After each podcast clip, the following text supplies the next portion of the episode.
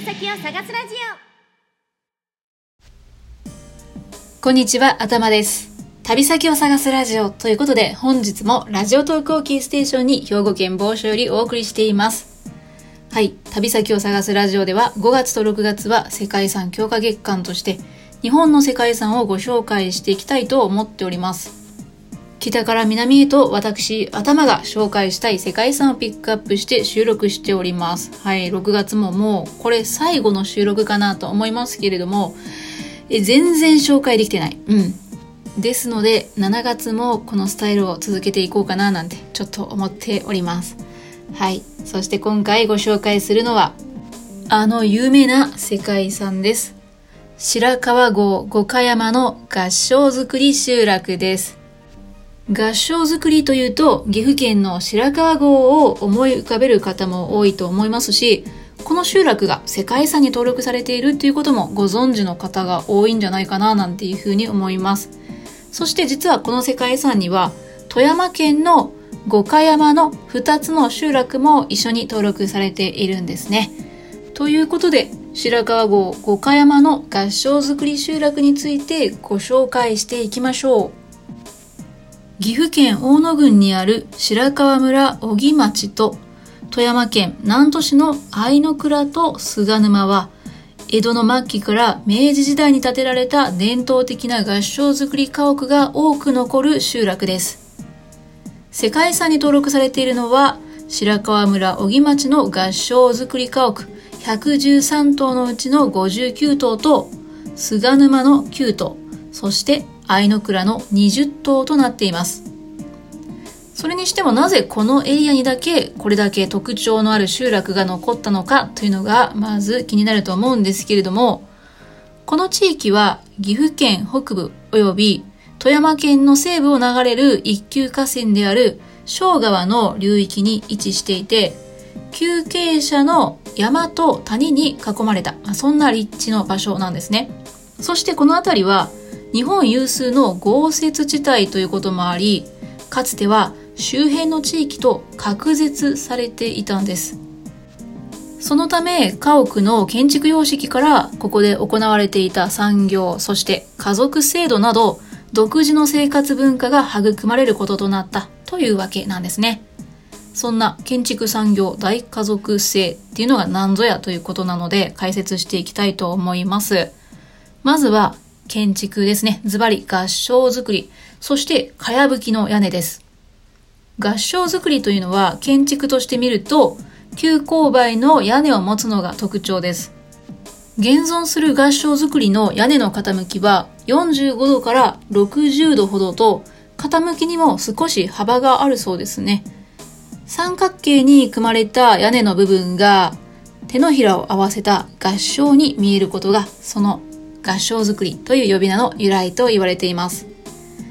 ではなぜかやぶきで急勾配になっているか。はい、それはですね、雪を滑り落とす効果があり、かつ降水量の多さに対しても水はけを良くするという効果があるそうです。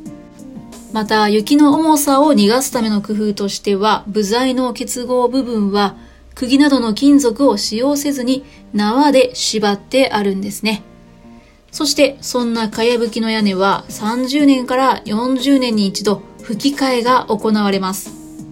その時にこの重要な吹き替え作業を行うのがこの地で古くから続いているゆいという五条組織なんですね。ゆいというのは結ぶという漢字を書きます。最近では大きな家屋の屋根の吹き替え作業は観光としても人気になっていますね。そしてこの集落の大家族性と伝統的な産業とは何ぞやという解説に移りたいんですけれども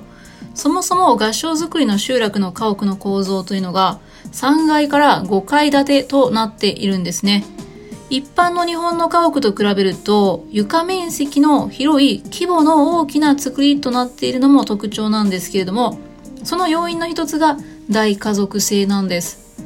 もともと豪雪地帯のこの地は農耕に適した土地が少なく、農地の分散を避けるために、明治期まで一つの家で20人から30人で暮らすという大家族制が守られていました。そしてこの家屋内の空間を利用して行われていたのが養蚕、あの、蚕を育てるやつですね。だったり、紙すき、そして火薬の原料である炎症の生産などの家内製手工業が農耕に代わる貴重な収入源だったんです。合掌造りの家屋ではこういった商品生産の空間と人々が暮らすための居住性というのが確保されていたんですね。はい、非常に考え抜かれた住宅、建築ということですね。岐阜県の白川郷と富山にある愛の倉と菅沼は車で移動しても30分以上かかる離れた場所にあるんですけれどもそれぞれの集落には共通点と相違点があるそうです。はい。まず、3つの集落の共通点の一つですが、先ほどもちらっとお話に出てきた、ユイと呼ばれる相互扶助組織の制度です。白川郷五箇山ともに伝統的に隣人同士の結束が強く、これは浄土真宗への信仰心が元になっていると言われているそうです。それに加えて厳しい自然環境というのが大きく作用しているんですね。豪雪地帯では家族だけでは生活が成り立ちにくく、優位による協力体制が発展していくこととなりました。特に先ほど紹介したかやぶき屋根の保全や補修には多くの人手が必要となります。そのため30年から40年に一度行われる吹き替えに際してはこの結いという組織が必要不可欠なんですね。かつて白川郷では100から200人ぐらいの人々が総出で1日で吹き替え作業を終わらせたそうです。そして集落の相違点としてはいくつかの家屋の特徴があります。まずは家屋の屋根の煙抜きのあるなしなんですが、五箇山の屋根には煙抜きが設けられているんですけれども、白川郷ではこの煙抜きが見られません。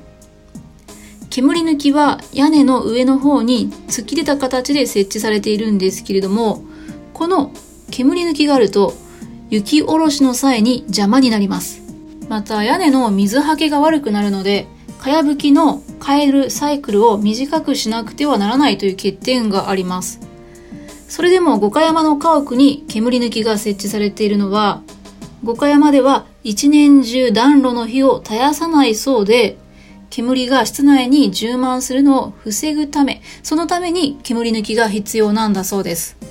もしかしたら最近は状況とか事情というのも変わってきているかもしれませんね。また外観にも多少の違いがあります。家屋の入り口については、白川郷では屋根がある側に入り口を持つ平入りが主流となっているんですけれども、反対に五箇山では切妻側に入り口を持つ妻入りの家屋が多くなっています。妻入りは特に菅沼で見られるようで、日差しをつけた入り母屋風の外見の家屋が一般的なんだそうです。そんな違いを気にしながら見るのも面白そうですね。さて、そんな合掌造りの集落に行くにはですね、車でのアクセスになります。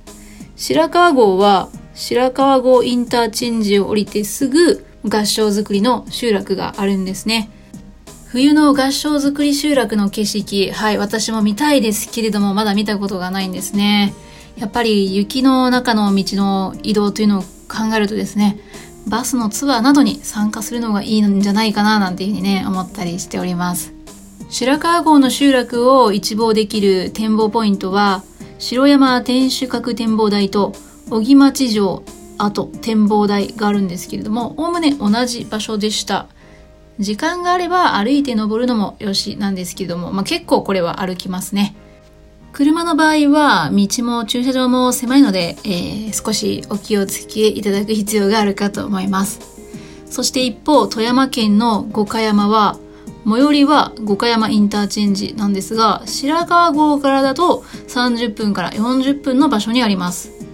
私も菅沼集落には訪れたことがあるんですけれどもこじんまりとしてるんですけども立派な合掌造りの家屋がバランスよく並んでいてなかなか、まあ、見応えもありますしそれぞれの家屋がお店とか資料館になって、まあ、そんな可愛らしい集落だったなという印象です。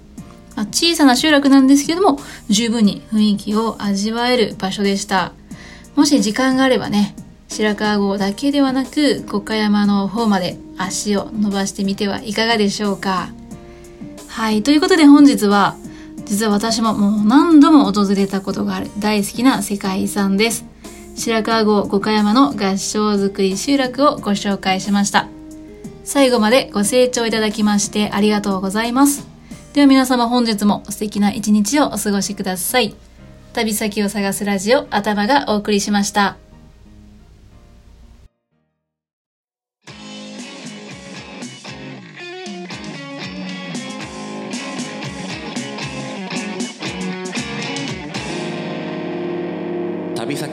ラジオ。